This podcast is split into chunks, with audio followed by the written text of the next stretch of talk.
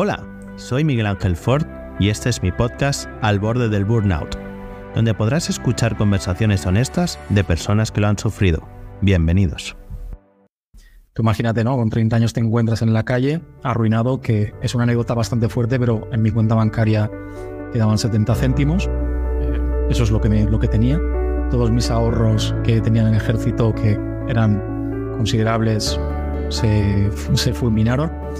Y fue una reinvención en toda regla, con sacando energías de donde podía, básicamente, y con mucha hambre. Mucha hambre, también de sacrificación de vida personal, obviamente. Y entonces me reinventé. Empecé a buscar trabajo de lo que fuese, porque no era fácil encontrar trabajo sin experiencia. Entonces acabé en un Burger King. En este episodio nos sumergimos en la vida de un invitado cuyo camino ha sido tan desafiante como inspirador. Comenzó su andadura profesional en un entorno disciplinado y exigente, el ejército. Pero la vida tenía otros planes para él. Tras enfrentarse a desafíos económicos severos, tuvo que reinventarse completamente gracias al marketing digital y al no-code.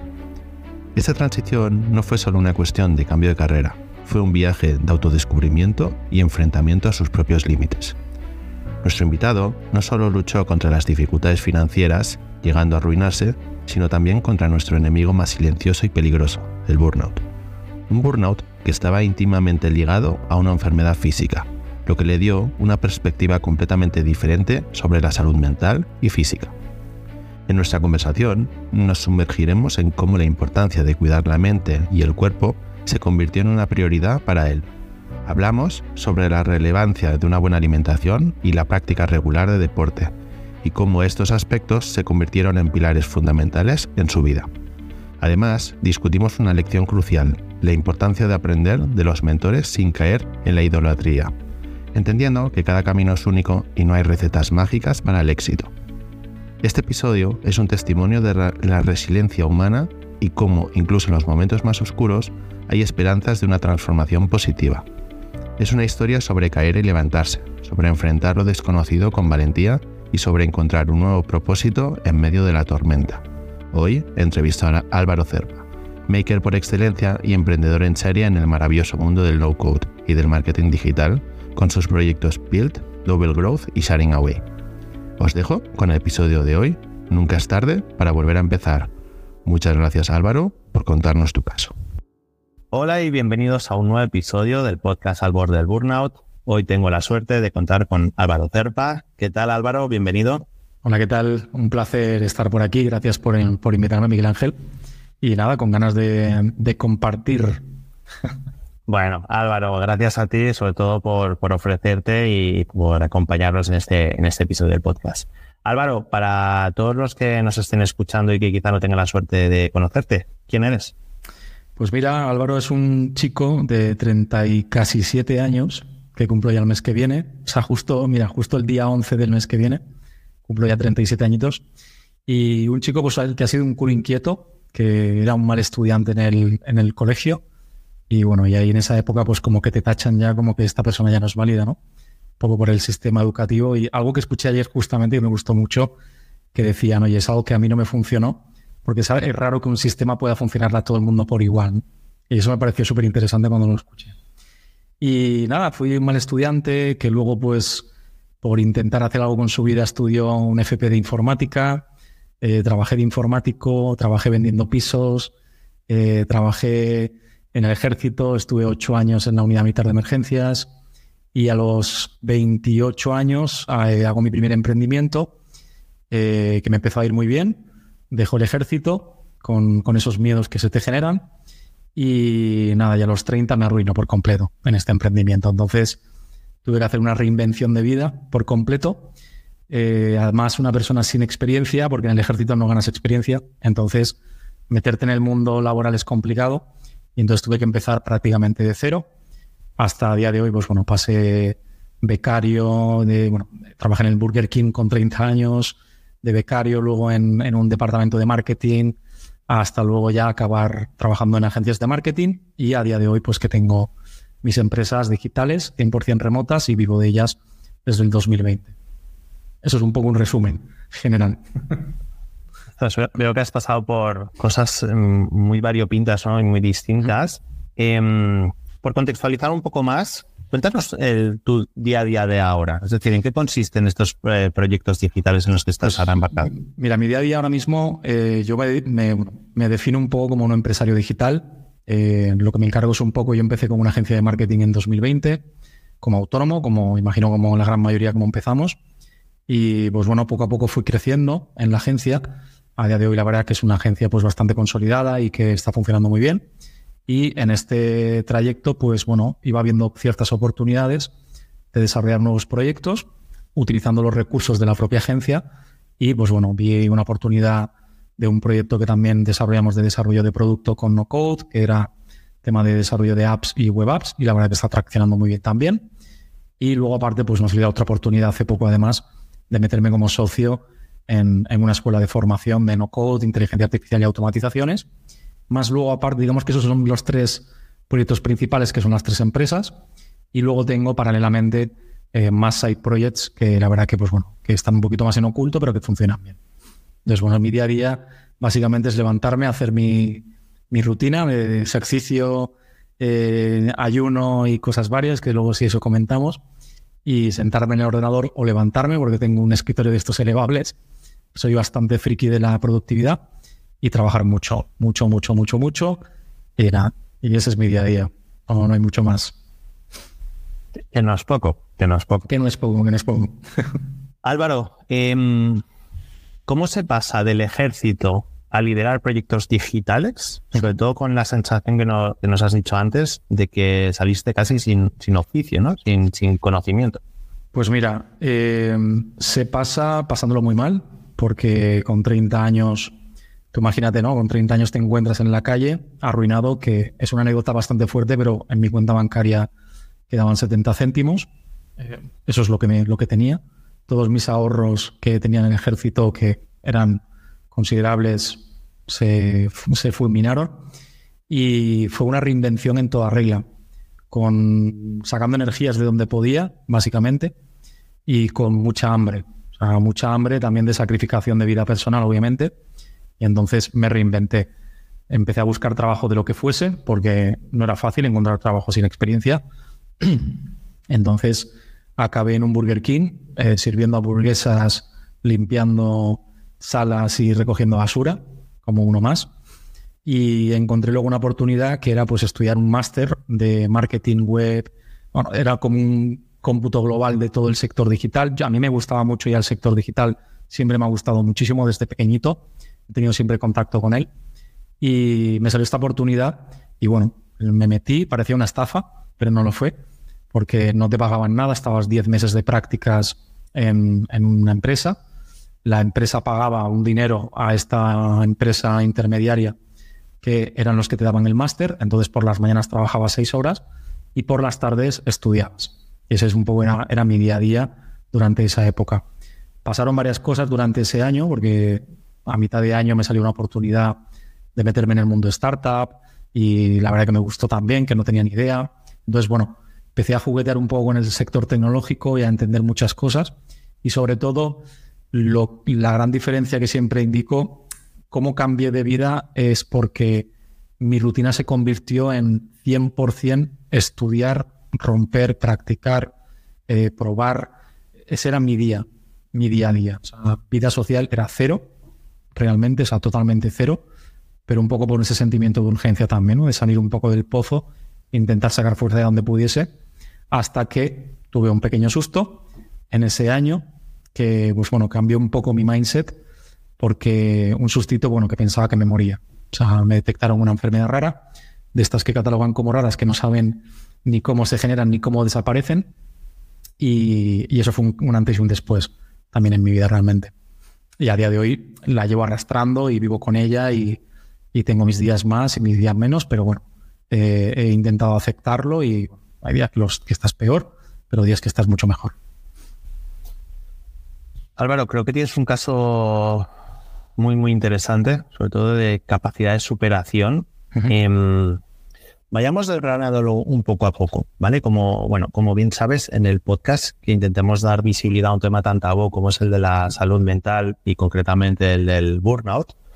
Y entiendo que por todo lo que has pasado, ¿no? Que al final esto pasa pues en, un periodo de tiempo que tampoco es tan, tan extenso, pues son muchos aprendizajes, muchas vivencias que entiendo que en alguna de ellas pues te llevó a esa situación límite a la, a la cual llamamos burnout. Pero para mí veo como dos escenarios, y corrígeme si no, si no es así, ¿no? Veo el justo antes de salir del ejército, ¿vale? Entonces, y luego post ejército con todo lo que nos has dicho que te pasa, ¿vale?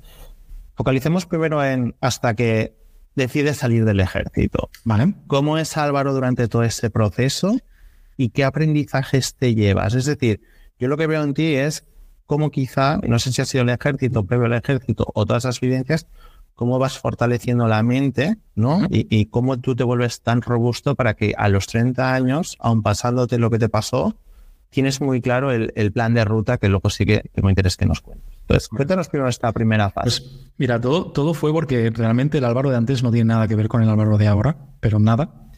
Creo que era un, ser humano más que, que, se, que se quejaba de la política y se creía que podíamos arreglar el país que criticando. O sea, creo que éramos uno, uno, un humano más que, que abundan tanto, ¿no?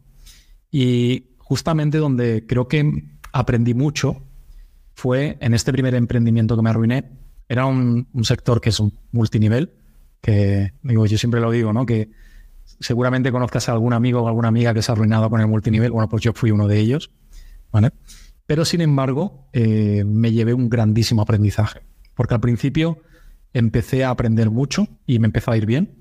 Entonces eso me permitió pues, rodearme de gente que ganaba mucho dinero, eh, tuve contacto con temas de mentalidad. Soy una persona que se obsesiona bastante con las cosas y le gusta comprender, pues soy una persona muy racional, entonces me gusta mucho comprender el porqué de las cosas. Y entonces empecé a tener mucho contacto pues, con libros, con ciertos mentores, con el contacto con espiritualidad. Eh, tuve mucho, mucho, mucho contacto con esto. Eso me cambió. Evidentemente vas fluctuando por ese camino, porque también ahí te, luego te das cuenta que bueno, los pies, hay que tener los pies en la tierra y no creerte el próximo Gandhi iluminado. Y entonces, bueno, fui aprendiendo. Entonces, eso me hizo sacar realmente la fuerza de, de poder tirar adelante. Entonces, bueno, fue un, gran aprendizaje. ¿Y, el ejército? O sea, la experiencia en el, ejército, ¿es todo lo que se ve desde fuera o es incluso más duro? Es más duro de lo que se ve de fuera. Mucho más duro. O sea, el, yo siempre lo digo que tiene sus pros y sus contras, evidentemente, como en todas las partes, pero hay ciertos valores que te enseñan que para mí creo que todo ser humano debería de, de, interiorizar. Valores como compañerismo, lealtad, eh, la disciplina, la constancia, sacar la fuerza de voluntad en momentos de, de alto estrés físico sobre todo, no, mental, sino físico sobre todo, porque te llevaban al límite y tenías que sacar fuerza de donde pudieras para tirar para adelante o, anécdotas de estar durmiendo bajo la nieve y además de una, una, anécdota muy graciosa, estábamos un madrileño, un jerezano y yo haciendo la cucharita los tres bajo la nieve en un iglú, muriéndonos de frío, el jerezano llorando y era ya, bueno, luego te ríes ya por, por no llorar, ¿no? Pero yo creo que eso también te fortaleza mucho a nivel mental y físicamente también en su momento, pero mentalmente también te fortalece. Y es realmente unos valores que luego he aplicado en, mi día a día en, mis empresas y creo que me han venido muy bien. Entiendo que llega un punto em, cuando te dedicas al multinivel, porque el multinivel que fue antes o después del ejército. Fue durante, en ese proceso ya que yo ya estaba buscando una posible salida del ejército porque ya sentía que había tocado techo y decía, bueno, y esto va a ser así el resto de mi vida. Eh, además, el ejército, si no haces, si no estudias carrera militar, no tienes futuro y a los 45 años te echan a la calle como una pequeña paga. Entonces, eh, era ese sentimiento de urgencia de algo tengo que hacer con mi vida porque esto aquí no tengo futuro para ello, ¿no? Entonces, buscando, buscando, buscando, se me presentó esta oportunidad, me metí, empezó a ir bien y hasta que empezó a ir mal, básicamente. Pero tomé la decisión de dejar el ejército con un poco con esas decisiones de locura, que a tu entorno estás loco, ¿no? ¿Qué haces? ¿Cómo se te ocurre? Que tienes un sueldo fijo, tienes eh, estabilidad eh, tienes una comodidad, pero bueno, entiendo que al final yo creo que las personas que somos un poco ambiciosas y que queremos llegar a más o que creemos que tenemos cierto potencial para poder dar más de sí, pues no nos conformamos con cualquier cosa. ¿Eso te genera burnout? El ver que tenías que mm. acelerar tu carrera porque le veías fecha límite. En ese, eh, en ese momento no. O sea, en ese momento me genera hambre. Realmente, me genera hambre. Eh, para mí, el burnout, fíjate, yo creo que me llegó más en, el aviso. Bueno, yo creo que fue el año que estuve como becario, eh, porque no tenía dinero, me tenían que mantener mi padre y mi madre con lo, con lo que podían, básicamente. Y yo creo que en ese año es donde realmente pegué el crujido. Sí que es verdad que a los 21, no sé si esto es burnout o no, pero la decisión de meterme al ejército realmente fue un momento de crisis existencial. Con 21 años me planteo, ya tenía mi trabajo estable, con, ya tenía mi coche, ganaba mi buen sueldo, y a los 21 años me planteo de, bueno, ¿y esto va a ser así todo el resto de mi vida? Creo que eso es un poco como una crisis existencial de los 21 y fue donde tomé la decisión de realmente meterme al ejército. Y en ese año, luego después de ejército, que ya estaba en el proceso del cambio de vida, ahí es donde yo creo que me pegó un, crujido la mente, porque claro, eh, yo, bueno, que soy una persona que me gusta mucho eh, leer, ya últimamente no leo tanto, pero sí que he leído mucho y me gusta más escuchar podcasts o ver vídeos y tal, me, me nutren más y aprendo más. Y, me gusta mucho estar ahí informado de sobre todo la parte más científica, ¿no? Cómo, cómo funciona el cerebro humano o estas cositas. Y yo creo que fue, creo, mm, tampoco hay ninguna, ninguna evidencia científica, pero creo que fue unos niveles de intoxicación de cortisol a niveles estratosféricos, porque ya a un ritmo que no era normal, o sea, no era natural. Era por las mañanas trabajaba, por las tardes estudiaba todo el día hasta por la noche incluso hasta de madrugada, por la mañana trabajaba y así constantemente, fines de semana incluido. Entonces no me, no me permitía descansar ni un minuto por ese sentimiento de urgencia de tengo que salir del pozo, tengo que salir del pozo, tengo que salir del pozo, ¿no? Lo logré, pero a consta de poner mi salud en juego en un susto importante que tuve de que fue un, además fue un, me acuerdo perfectamente que fue un adiós vida. O sea, yo me veía y dije adiós vida, ¿no? pero no. Al final me detectaron, pues como digo, una, enfermedad rara que es, que es sobrellevadera, pero sí que generó evidentemente pues en temas de ansiedad, en temas de ataques de pánico y cosas que derivan que poco a poco pues he tenido que ir lidiando con ello y trabajando, ¿no? Claro, al final allí, digamos, vas a 200 por hora tirando de pulmón eh, y sin escuchar la maquinaria. Al final no estás escuchando tu cuerpo.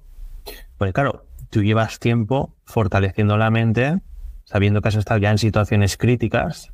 Y claro, que hay más crítico que estar pasando la noche a bajo 10 grados ¿no? y, y, que apoyar, sino que al final es, bueno, esto es trabajo. el cuerpo lo aguanta, ¿no? Y es algo que sí que estamos viendo últimamente en, mucha gente que es, nada, mi cuerpo aguanta y tira, tira, ¿no? Y al final todo esto que es casi invisible, ¿no? y nos va un poco poco a poco perjudicando internamente, pues bueno, hasta que no llegamos a ese límite y se desborda la, última gota, pues no, no, no paramos, ¿no? Correcto.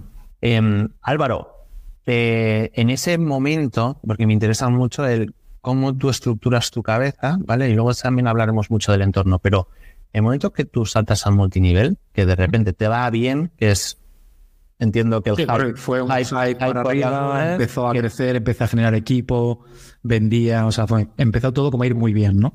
Y estaba ganando ya un sobresueldo y dije, hostia, es el momento. Que ahí de repente pasa la inversa, es decir, tanto subes como bajas de golpe y en esa frialdad, en el momento que bajas de golpe, que entiendo que tampoco fue un momento fácil porque entiendo que fue como una cura de, de humildad, ¿no? O un golpe de realidad. ¿Cómo trazas tu plan? Es decir, porque por lo que veo tú tienes una mente bastante fortalecida, ¿no? Eh, incluso, bueno, luego nos metemos también en la parte espiritual, pero claro, tú de repente te ves a cero, ¿eso te supuso un problema o viste una oportunidad o trazaste unas líneas de actuación? No, lo, primero, o sea, primero evidentemente lo vi como, oh, oh, my God, o sea, ¿qué está pasando, no? 30 años, una mano delante, otra detrás, eh, no tengo dónde meterme, a dónde caerme muerto, ¿no? Pensaba. Y entonces eh, se me cruzó, pues en un momento de estos de... Soy una persona que normalmente, como te decía antes, no soy muy obsesiva Entonces me puse mucho a buscar. Y sobre todo en Internet, que me, que me he movido siempre como pez en el agua. Y empecé a buscar por Internet, y a buscar, y a buscar, y a buscar. Y se cruzó, primero por el camino se cruzó una persona de este multinivel que me contactó y me dijo, oye, tú temas de Facebook Ads y tal, y de gestión de web. Y yo dije, sí, sí, por supuesto. Y no tenía ni idea. no tenía ni idea. Pero entonces me puse a estudiar mucho de ello y al final, pues mira, se lo quedó contento esta persona. Pero eso me, permitió meterme cabeza en ese mundo del marketing digital, que es donde empecé a romper mano y empezó a gustarme mucho. Y dije, hostia, esto me está gustando, creo que se me, creo que se me da muy bien. Y siendo inconsciente, porque yo no tenía contacto con la vida real, realmente, o sea, yo estaba enclaustrado realmente en mi casa dándole caña y luego llegaba la empresa esta, trabajaba y yo era el único chico que había de marketing, estaba yo solo, entonces tenía eh, libertad de experimentación, pero no había tenido un contacto con agencias de marketing o algo un poquito más avanzado. Cuando llegué al sector marketing, porque en este transcurso de este año fueron seis meses en una empresa que era yo solo el de marketing, luego me pusieron un equipo de dos personas y éramos tres becarios el departamento de marketing. Eh, luego salté al mundo startup y ahí es donde cuando confirmé que dije, creo que soy buena en esto porque me rodeé de muchos perfiles de marketing y veía o sentía que destacaba. Y la gente me decía, coño, tú sabes mucho. Y entonces fue como un poco una validación, decir, vale, creo que entonces se me da bien esto. Y luego lo confirmé meses después, cuando salté a otra agencia de marketing para finalizar estos cuatro meses que me faltaban, que también me sucedía esto, que los propios empleados me venían a mí a preguntarme, oye Álvaro, ¿cómo se hace esto? O cómo, ¿esto cómo funciona? Y esto tal. Entonces yo decía, joder, creo que se me da muy bien. Luego ya me hice un máster de SEO en analítica, donde ahí validé todavía mucho más y junté todas esas piezas de puzzle que tenía en mi cabeza y poco a poco fui dándome cuenta que se me daba muy bien este, este sector. Hasta pues a día de hoy, pues bueno, que hay lo que hay. Y que encima a día de hoy las, las puntas con el cohete del no code, pero mezclamos todo y así vas, ¿no? lanzado lanzado al, al éxito cual es, buenísimo. Eres una persona, eh, entiendo, muy autodidacta, que eres de los que te gusta bajar al barro, es ¿para qué lo va a hacer otro si lo puedo hacer yo? Y entiendo que esa inquietud constante. Eh, e incluso luego, ¿no? Eh, entiendo que habrás sufrido en algún momento síndrome del impostor, sobre todo cuando eres ajeno a la realidad de tu entorno o externa a ti. Entonces, claro, ¿cómo buscas tú ese entorno ¿vale? O mejor dicho, cómo es tu entorno de inicio, que quizá eres un incomprendido, a de repente empezar a buscar esas personas que te están no solo validando, sino que te están todavía dando más alas. Además, ya no he incomprendido porque sucedió una cosa muy curiosa, que yo cuando me metí en este sector, claro, yo imagínate una persona que viene sin ninguna limitante, o sea, no tienes ningún tipo de contacto en el sector del marketing, entonces tú crees que todo es normal. Entonces yo empecé analítica, marketing automático, SEO, paid media, o sea, redes sociales, crowdfunding. O sea, empecé a absorber de todos los campos. Y yo para mí era como algo normal. Bueno, pues yo voy aprendiendo de todo, tenía todos mis canales de seguimiento, las cuentas a las que seguía, o sea, me, empapaba bastante. Y, una cosa me pareció muy graciosa que me acordaré siempre fue cuando me salió una oportunidad de dar una, clase en una escuela de negocios eh, por un tercero que me hizo el favor, me dice, bueno, tú creo que eres muy válido para, para dar clases aquí y haz una, entrevista con ellos y a ver qué, a ver qué dicen. Y me dijeron, me dijeron, bueno, y cuéntanos qué sabes. dije, bueno, pues yo, mira, de marketing automático, de SEO, de paid media, de analítica, de CRO, de gestión web, de no sé. Y, su respuesta fue, eso es imposible. Y yo decía, coño, posible, ¿por qué no? Yo, yo, iba un poco como de, de novato de, ok, digo, yo, yo creo que esto era normal. No sabía siquiera, que a día de hoy obviamente lo sé, ¿no? Pero no sabía ni siquiera que habían especialidades de forma independiente, que estaban los SEOs por un lado, los de paid por el otro. O sea, yo pensaba que el de marketing lo hacía todo. Luego esto ya lo fui luego confirmando en las agencias y tal. Pero fue muy curioso, fue muy gracioso todo esto. Sobre todo porque al final, ¿no? Rol ¿no? que siempre nos han vendido marketing manager es más estratega, ¿no? Es como más una visión global, pero luego tiene poco barro. en el caso es al revés, tienes mucho barro, lo cual te permite ser todavía mejor manager, porque en caso de que empieces a tener equipo, es que sabes perfectamente lo que les tienes que pedir. ¿Qué es lo que pasa? Al final, ahora ya con tenemos equipos, estoy gestionando cerca de 20 personas entre todos los proyectos, o sea que al final ya más o menos les vas indicando y siempre lidero con el ejemplo. Al final, a mí me gusta empaparme bien de las cosas, comprenderlas y trasladarlas al equipo y que el equipo también yo me nutra de ellos y que al final sea un poco un líder de ejemplo, no de, no de jefe. quiero que la gente realmente se sienta inspirada con, conmigo y no obligada a que hace esto, hace esto y que sea únicamente hacer y hacer y punto. Tú en el momento que consideras que, te rompes, ¿no? que tienes este, este susto, ¿estabas solo? ¿Gestionabas equipo? No, ahí, no, no, en el momento ese era cuando estaba en el proceso de becario. Fue en, la mitad del año prácticamente que me quedan eso, ese, ese año de becario. Entonces fue mitad de año. Entonces me pasó este susto. Estuve, pues bueno, con, me tuvieron, me tuvieron que hacer biopsia pulmonar, me tuvieron que hacer varios, un montón de pruebas. Y en ese mismo proceso yo seguía al mismo ritmo porque no podía parar. Es más, la, charla que di en esta escuela de negocios, que al final fue un éxito, la charla en la que me dijeron que era imposible, eh, yo iba recién salido del quirófano con las grapas aquí en el costado, eh, hecho polvo y, di la, charla. Entonces no, no me permití parar porque no me lo podía permitir. O sea, tenía que salir de ese boquete. Eso, es heavy, ¿eh?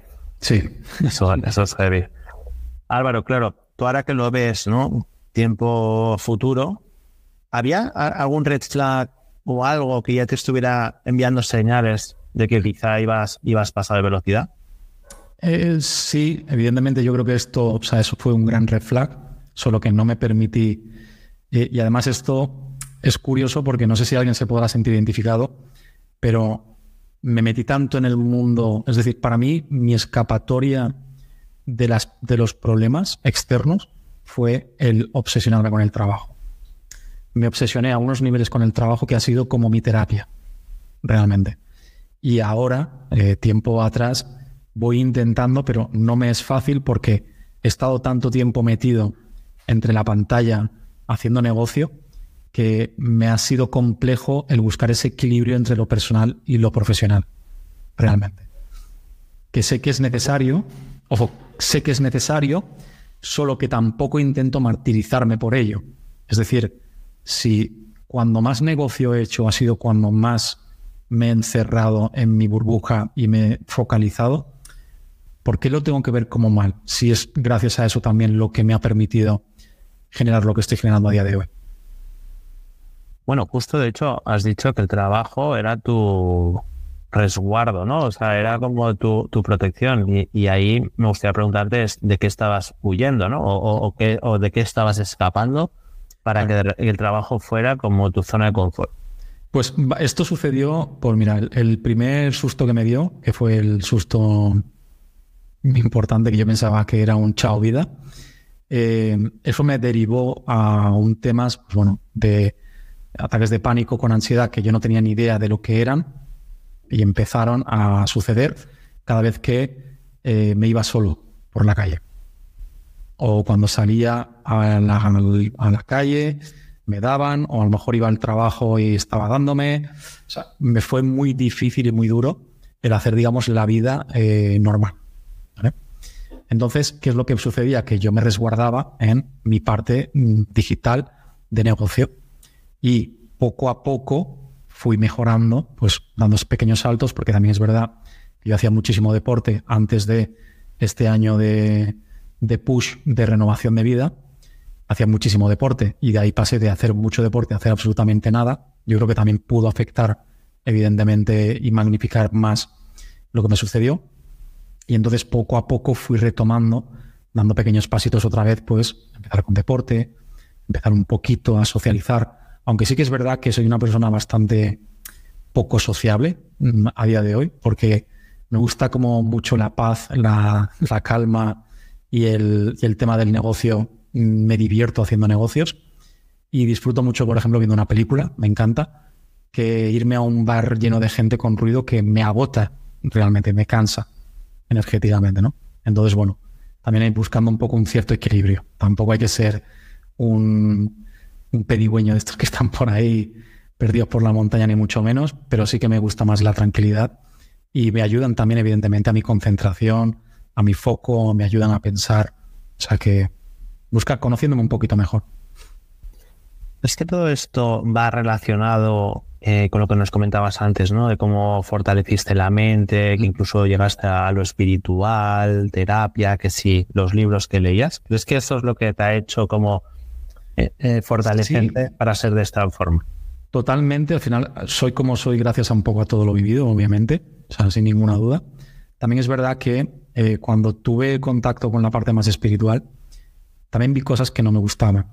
Eh, soy una persona que se lleva mucho por ver, es decir, curiosear, me gusta ser muy curioso, pero luego también me gusta analizar y no quedarme con todo eh, lo que estoy viendo, sino realmente cuestionar lo que estoy viendo. Decir, bueno, ¿por qué es así? Quizás también porque soy, como digo, una persona muy racional. Entonces trato siempre de racionalizarlo todo. Entonces pasé esa época a nivel espiritual que me pareció muy interesante y conocí cosas muy interesantes. También conocí cosas que dije, Creo que aquí hay un negocio detrás muy grande y le llaman el negocio de la felicidad y hay que andar con pies de plomo ¿no? y intentar también tratar de tener los pies en la tierra y tratar de ser un poco coherente. Y yo siempre lo digo al fin y al cabo que para mí no hay más espiritualidad que ser buena persona. Si tú eres buena persona, eh, das los buenos días, intentas siempre sonreír a una persona, das las gracias, eh, pides por favor, o dices un lo siento cuando tienes que decir, o dices un me he equivocado cuando me he equivocado creo que la vida es mucho mejor y evitaríamos muchos conflictos a nivel general si, tuviésemos este, un poco esta forma de, pensar, sin necesidad a lo mejor de pasarnos a los al lado de gurús, de que, es como ya un poco algo más sectario, ¿no? Que lo respeto, ok, yo he estado ahí también y lo entiendo, pero intento ya no irme al lado de tener como una referencia o un gurú que gracias a esa persona pues puedo salir de mi de mi dolor o incluso puedo llegar a alcanzar esa felicidad plena que no existe, o por lo menos creo yo que no existe, esa felicidad plena que nos podemos seguir pasando la vida buscando y creo que vas a perder el tiempo al final buscando, buscando algo que creo que no llega en ningún momento. Entonces, bueno, eso es un poco mi, mindset y mi forma de vida después de haber pasado un poco por, por estas etapas. Sí, incluso más que de la búsqueda de felicidad como un hito que conseguir y no como un camino que recorrer, también a veces no buscan mucho el apalancarse desde el miedo, ¿vale? Para hacerse todavía más, más necesarios, ¿no? Hay un punto intermedio, incluso nos lo decías tú, ¿no? Que es libros como el más asequible, gurús quizá el más inalcanzable o el más etéreo. Luego está el del medio, que es el que más me gusta a mí, que son los mentores. En tu caso, eh, ¿cómo te rodeas de mentores y qué, te aportan? O sea, ¿cómo, te cambian? Pues mira, yo lo mismo y no, sé decirte el por qué, pero me pasó algo también muy interesante y es que empecé a no idolatrar a nadie. Era como que no me ponía ni siquiera nervioso y me acuerdo, tuve una experiencia con trabajando con unos surcoreanos y venía como el jefazo, que era un tío eh, millonario y tal, y yo lo trataba como una persona más, digo, porque coño, creo que es un ser humano más. No es alguien diferente, creo que come y va al baño igual que tú y que yo, realmente, ¿no? Entonces, eso creo que fue algo interesante, el no idolatrar. Entonces, me, podrían, me podían nutrir de personas que las trataba de tú a tú. Y, eso me gustaba. Sí que es verdad que, evidentemente, hay una persona que ha vivido una experiencia mucho mayor que yo, yo lo que soy es muy preguntón. Me gusta preguntar y callarme la boca, escuchar. Eh, siempre lo digo, tenemos dos orejas y una boca para escuchar más que hablar. ¿eh? Entonces, me gustaba mucho escuchar a la persona y no y, también lo digo muchas veces cuando me preguntan, tampoco para seguir los mismos pasos, porque lo que le ha funcionado a esa persona igual no te funciona a ti. Entonces, usarlo como inspiración me parece muy bien. Decir, oye, mira, pues esta persona ha vivido estas, estas vivencias o tiene estas experiencias y me parece muy bien para inspirarte, pero no para replicar. Porque a lo mejor lo que me ha funcionado a mí, hay tantas casuísticas y tantas variables en, en mi vida que es muy complicado que tú hagas lo mismo que yo y te funcione. Creo que la vida no va de esto y menos en los negocios, realmente, ¿no? Incluso, si me permites, en algo tan delicado como es el burnout. De hecho, antes de empezar a grabar, te lo, decía, eh, en cada entrevista intento que quien nos esté escuchando, que no lo vean como una verdad absoluta, sino como un caso de una persona en particular que tiene unas vivencias, unas casuísticas y que, por ejemplo, en tu caso personal, pues hay unas cosas que le han funcionado y otras que no. Y no por eso a esa persona que nos esté escuchando que tienen que funcionar esas. Pero si le sirve de inspiración ¿no? y de aprender de errores pasados o de viviendas anteriores, pues bienvenido, bienvenido. Totalmente. Es más que a nivel del burnout, eh, yo por ejemplo conozco personas que han vivido burnout, sobre todo más emocional, ¿no? O mental. En mi caso es físico. Es decir, mi burnout realmente se genera porque, bueno, me detectan esta enfermedad, que es una enfermedad que genera un, o sea, tienes un cuerpo extraño dentro del cuerpo que tu cuerpo no identifica, tu mente dice, ¿qué pasa aquí? Y realmente te genera una serie de dolores. Entonces, eso te genera o te deriva a ciertas ansiedades o ataques de pánico porque tu cerebro se piensa que, te está pasando algo, porque hay un, cuerpo extraño en tu cuerpo, que son unos micronódulos que me se me generan, y dice, aquí pasa algo. Pero realmente, yo lo digo, es decir, mentalmente no me siento burnout. La mente me permito mis descansos. Eh, antes de, este, de esta llamada me he tirado ahí a mi jardín, al sol, panza para arriba, un poquito respirando y eso me relaja un montón y me permite mantener este equilibrio de, relajación. Pero es más un tema más físico que mental realmente. Porque luego la parte del business, lo digo, a mí no me, no me molesta eh, un domingo trabajar. A mí me encanta lo que hago. Y no me importa meterme en ClickUp y ver mis tareas, mis notificaciones y los correos y esto. Es que me encanta, me gusta. Ahora, cuando físicamente se me genera esta, esta externalización, ¿no? O, lo de la parte de, la enfermedad, pues ahí es donde me afecta un poco a la parte del estado del ánimo, porque evidentemente estás cansado, estás un poco mareado, o sea, te afecta más, es más, como digo, es más físico que, que mental realmente. Tengo una pregunta previa. Eh, porque la, la, evidente ahora sería decirte, ¿y cómo lidias con ello? Es decir, ¿cómo es tu batalla internamente cuerpo para decir, oye, frena y tu cabeza o tu corazón te está diciendo otra? Déjame un segundo para que te pregunte la siguiente, pero es, has repetido mucho durante esta primera parte del, del podcast el tema de la edad. ¿Vale? Entonces, tengo curiosidad por saber, es, porque tenemos justo la misma edad. Ah, eh, y a mí me pasa bastante, por eso quiero preguntártelo, y es, ¿cómo, ¿cuánto o cómo te está afectando el tema de la edad? Es decir, porque dices, no, con 30 años, como que esa sensación, me parece, o lo que extraigo, porque te digo que a mí me pasa que es que vamos siempre tarde por la edad. ¿Esto cómo te está condicionando a ti? Realmente ahora nada. O sea, ahora en estos momentos digo, a ver, creo que soy joven todavía. Evidentemente me gustaría sentirme mejor y sin tener esta enfermedad, ¿no? Pero es lo que me ha tocado vivir para poder tener hacer muchas más cosas y tener más energía. Pero sí que es verdad que a los 30 es cuando realmente, un poco por la parte social, supongo, ¿no? O sea, yo en aquel momento tampoco tenía el, el desarrollo o el conocimiento que puedo tener a día de hoy y de comprender muchas cosas. En aquel entonces sientes una presión social de una persona con 30 años que no tiene pareja, que está en la ruina. Entonces es un fracaso para la sociedad. Eres la última mierda. Para tus amigos, para tus conocidos, para tus familiares, eres un fracaso. Entonces, bueno, hasta que realmente, eh, yo lo digo, yo muchas veces también lo cuento, eh, creo que me lo cogí más como hundirme, creo que utilicé esa energía como para, sí, pues os vais a cagar de lo que soy capaz de hacer, ¿no? Entonces lo cogí como una energía de impulso. Y eso creo que es gracias a lo que he llegado a día de hoy. Que ahora es la gente esa que decía, ostras, madre mía lo que ha logrado, ¿no? Y, y, no lo hago desde ahora, desde, mira lo que he hecho. No, no, yo no tengo que demostrarle nada a nadie, pero creo que utilice esa energía un poco como fuerza para decir, creo que tengo el potencial para salir adelante. al final, yo creo que fue un poco también el creer en ti mismo. El creer en ti mismo creo que es lo más importante, pese a lo que te diga tu entorno, y el que tú creas en ti y que tú te veas y digas para adelante, que hables mucho contigo mismo. Yo he pasado épocas de soledad estando solo conmigo mismo y creo que tampoco es tan malo de vez en cuando tener esos momentos de soledad contigo mismo porque es cuando mejor te conoces a ti.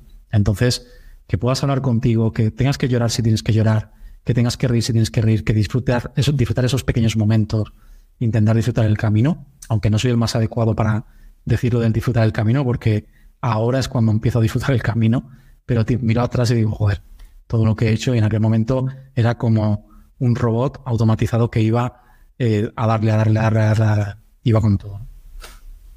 Y, y te admiro sobre todo porque dentro de esa fortaleza mental no le tienes miedo al probar y romper o romperte. ¿Por qué? Porque ya has pasado por ello y al final es, ¿y qué dirán? Me da igual, hay que probar, saldrá bien, saldrá mal, se romperá o se romperá, hay que tirar. No, aparte que hubo una segunda parte de rotura, de rotura económica, porque cuando voy sacando la cabecita en, el sector del marketing que ya estoy metiéndome, ya tengo trabajo y tal, eh, caigo en un proyecto con unos coreanos donde nos dejan de pagar durante meses y mi cuenta que se estaba recuperando vuelve a caer otra vez. Y entonces me quedaban 100 euros y dije, tengo dos opciones, o me pongo a buscar trabajo que, que sí que es verdad que decía, lo tengo fácil, porque cuando echaba donde trabajar me cogían, o sea, era isofacto. Punto dos, me lo monto por mi cuenta y me lanzo a la piscina. Entonces dije, ¿sabes qué? Me voy a tirar a la piscina. Y me tiré a la piscina, no con una mano delante y otra detrás, porque llevo un acuerdo de despido, entonces me pagaban el paro durante un año. Entonces sí que es verdad que durante ese primer año tuve el paro y tenía ese apoyo y dije, vamos a ver cómo sale esto. Con suerte de que salió bien. Bueno, al final es el deporte de riesgo de este país, ser autónomo, pero con la ventaja de que saltas con paracaídas. Efectivamente. Álvaro, em, ¿cómo, ¿cómo, estás ahora? Pues mira, ahora eh, un poco cansado, no te lo voy a negar, porque llevo muchísimo tiempo sin vacaciones. Entonces sí que es verdad que me estoy ya planteando este año cogerme mis primeras vacaciones después de muchísimo tiempo. Entonces eh, sí que es verdad que pesa. También vengo de un par de semanas un poco movidas que he tenido que estar con ciertos viajes y tal.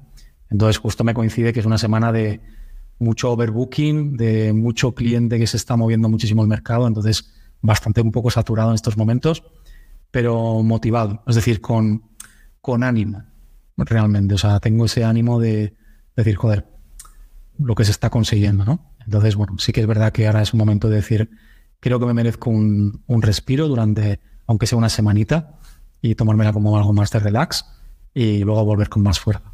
Pero poquito a poco bien. Ahora que dices que estás más disfrutón, porque ya te conoces, ya has pasado, digamos, por esos baches, tengo una última pregunta para ver que, primero, ¿qué barreras te estás poniendo a tu alrededor ¿vale? Para no volver a caer en esa situación. ¿Qué valoras a día de hoy, no solo de, tu vida y de tu y a nivel profesional, sino de, todo tu entorno y de con quién te rodeas? ¿Y qué buscas para no caer? Pues mira, em, lo primero, barreras que, me pongo yo un poco, realmente es, es como permitirme intentar descansar cuando puedo, porque sí que es verdad que tampoco soy una persona que, que descanse a las mil maravillas, pero lo intento y me lo permito aunque sea mediodía, si mi cuerpo me dice stop, relaja, pues me permito ese stop y relaja, porque además la mente no me funciona. Entonces soy cero productivo cuando la mente no me funciona. Sí que me permito que cuando noto que la mente me funciona, la aprovecho, sea por la mañana, que es cuando mejor funciono, o a veces incluso por la noche, que se me activa de repente la cabeza y aprovecho esos tirones. Em, luego sí que es verdad que ahora tengo un poquito abandonado el deporte, pero retomarlo en cuanto, en cuanto antes sí que es algo para mí es terapéutico en la parte del deporte. Necesito el deporte en mi vida y me lo noto mucho cuando no lo hago. Además, deportes de alta intensidad. Eh, intento que sea CrossFit porque necesito caña de acabar exhausto y creo que me ayuda mucho a rebajar eh, todos los niveles de estrés, el cortisol, bajarlo mucho. Y luego también cuido mucho el tema de alimentación. Lo intento lo máximo posible. Es decir, eh, todo lo que sea por la mañana, por ejemplo, esto entiendo que habrá gente que esté de acuerdo, gente que no. Yo por la mañana hago ayuno, todas las mañanas, desayuno un vaso con agua con limón exprimido y mis complejos vitamínicos y con eso tiro hasta la hora de comer lo más extendido posible, 3, 4 de la tarde. Porque justamente en esa ventana de por la mañana es mi máximo pico de productividad. Si como algo, tu cuerpo empieza a hacer digestión, entonces baja la energía y ya no soy tan, tan productivo como lo puedo ser. Entonces, eso también es importante. Creo que esto también es un poco el saber conocerte y el experimentar contigo mismo para realmente saber cuándo eres productivo, cuándo no, qué te afecta a nivel de alimentación. Por motivos también del tema de la enfermedad, yo evidentemente tengo que cuidar mucho el tema de alimentación, evitando alimentos que me inflamen, no bebo absolutamente nada de alcohol, no fumo, etcétera. O sea, hay cosas que no me permito justo porque encima no me gustan, por lo tanto tampoco me pierdo nada, pero sí que intento buscar también qué son, cuáles son los alimentos que más, que mejor me sientan y cuáles son los que peor me sientan a nivel de inflamación. ¿Y cuál era la segunda? Que no me acuerdo ya. Sí, ¿Qué, valoras, no? ¿Qué valoras de, tu vida actual, de tu trabajo, de tu entorno, de tu equipo? Pues yo, creo que lo que más valoro primero es, yo lo siento, pero al final quien diga lo contrario, yo hago negocios para hacer dinero, sin más. Creo que el dinero no es que te dé la felicidad, pero sí creo que te hace un colchón de tranquilidad y creo que ha sido un poco mi, motivación y mi motor, el generar ese colchón de tranquilidad económico. Y luego hay otro porqué que me gusta mucho y es el y es que esto me gusta mucho porque que me lo diga gente que trabaja para mí, ¿no?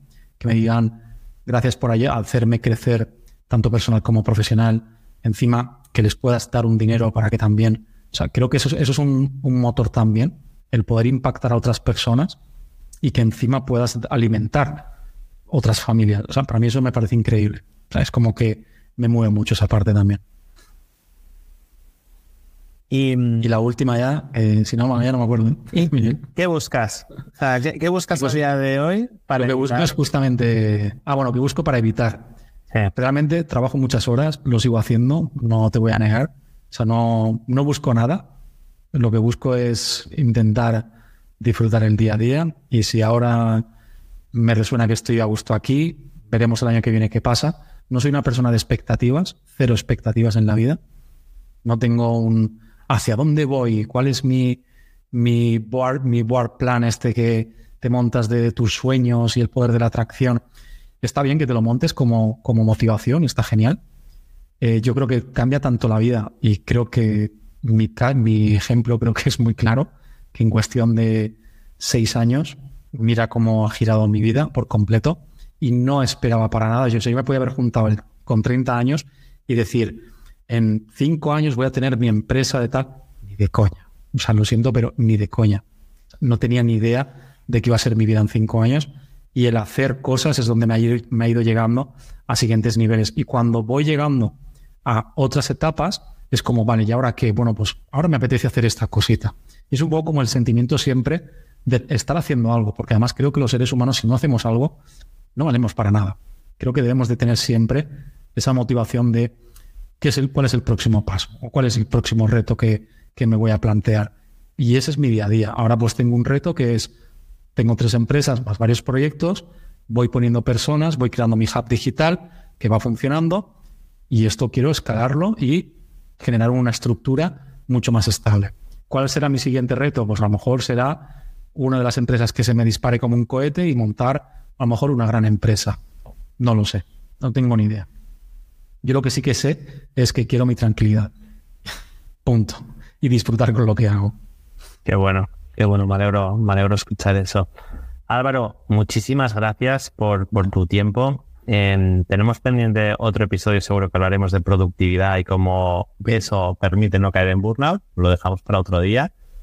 Em, ha sido un placer conocerte. La verdad que me ha encantado, me ha encantado todo lo que nos has contado. Estoy seguro que quien vaya a escuchar este episodio se va a llevar libreta en mano un montón de, aprendizajes.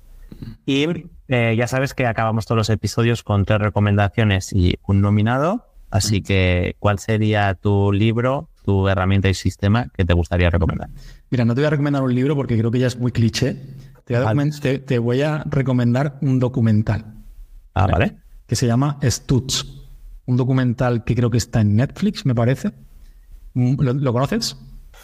Eh, he oído hablar de él, pero no lo he visto. Pues, que voy a ser el primero que lo veas. Muy recomendable. Me gusta mucho el concepto de cómo abordan el tema psicológico, porque además es un terapeuta que es el terapeuta de los famosos, es uno de los famosos de un actor. Y, está muy chulo cómo lo enfoca y cómo, cómo, cómo, ve la vida. Eh, luego, sistema Buah. Aquí es que te podría hacer un podcast entero a nivel de sistemas, porque soy un fanático de los sistemas. Entonces, yo te diría que para mí, eh, si hablásemos de productividad personal, para mí el que mejor me ha funcionado, que no tiene por qué funcionarte a ti, es el Pomodoro. No hay mejor sistema que el Pomodoro para mí, personalmente. ¿Vale? Y eh, el último era un recomendado, ¿no? Una herramienta antes. Una herramienta. Buah, aquí también te puedo decir 200.000.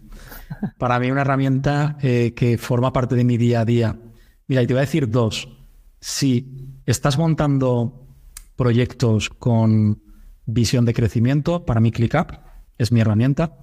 Y ojo, no es la herramienta, es el sistema, es lo más importante. Da igual la herramienta con la que trabajes, lo más importante es el sistema con el que trabajes.